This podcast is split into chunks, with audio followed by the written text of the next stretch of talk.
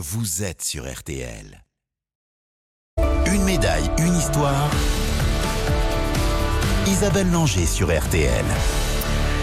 C'est l'une des nouveautés de cet euh, été 2019 sur RTL. Tous les samedis et dimanches matin, Isabelle Langer va vous proposer d'aller à la rencontre de nos plus grands champions, dont la vie a basculé pour un titre, une médaille d'or.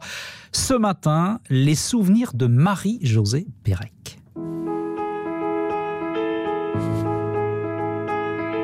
Quand elle débarque à Barcelone en 1992, Marie-Josée Pérec est championne du monde en titre, favorite du 400 mètres. Pourtant, la veille de la course, la gazelle n'arrive pas à dormir. Il y avait un petit port euh, dans le village olympique. Moi, je me suis retrouvée là. Il était passé minuit. Hein. J'avais mangé un bout de pizza et bu du coca. Après, j'ai pu aller me coucher. Je dirais pas sereinement, hein, mais euh, j'ai pu aller me coucher. Et le lendemain, c'était comme ça sur RTL avec Guy Kedia.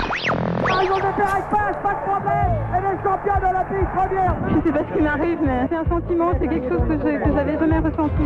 Quand j'ai passé la ligne d'arrivée, d'ailleurs, en fait, on voit sur les photos, hein, moi j'ouvre grande la bouche et je souffle. Et, pour moi, c'est pas youpi, j'ai gagné, c'est euh, c'est bon, oh, je l'ai fait. Ah, c'est fini tout ça, qu'est-ce que je suis contente, je souffle.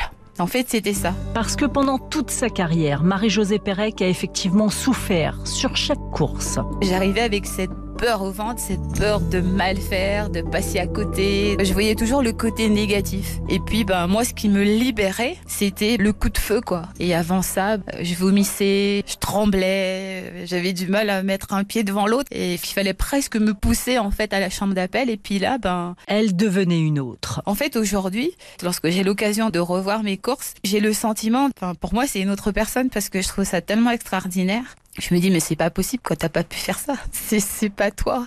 Parce que la difficulté enfin euh, et puis surtout en fait la personne que je suis vraiment je me dis mais comment t'as fait?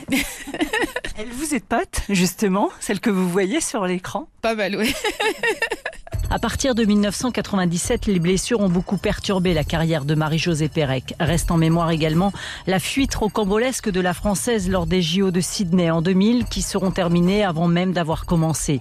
Mais ce n'est qu'en juin 2004 qu'elle annoncera sa retraite. D'arriver euh, rien qu'à dire la phrase j'arrête ma carrière et je suis plus une athlète, moi j'ai mis un an. Hein. De conceptualiser cette phrase, la sortir, c'était quelque chose de très très dur? Aujourd'hui, le quotidien de Marie-Josée Pérec s'appelle Nolan. Je suis maman à plein temps. et, franchement, je crois que pour moi, c'est le plus beau métier du monde. Comme dirait mon fils, euh, je suis à donf. Chez elle, rien ne rappelle son passé de championne. Ses médailles d'or sont d'ailleurs aujourd'hui à l'abri des regards. Mes médailles, en fait, elles étaient à la cave. Et en 2010, quand mon fils il est né, en discutant avec quelques amis, euh, ils m'ont dit, mais tu sais, ton fils, euh, quand tu vas lui dire que tu as fait ça, il va dire, voici, voici sa maman. ça arrête, quoi.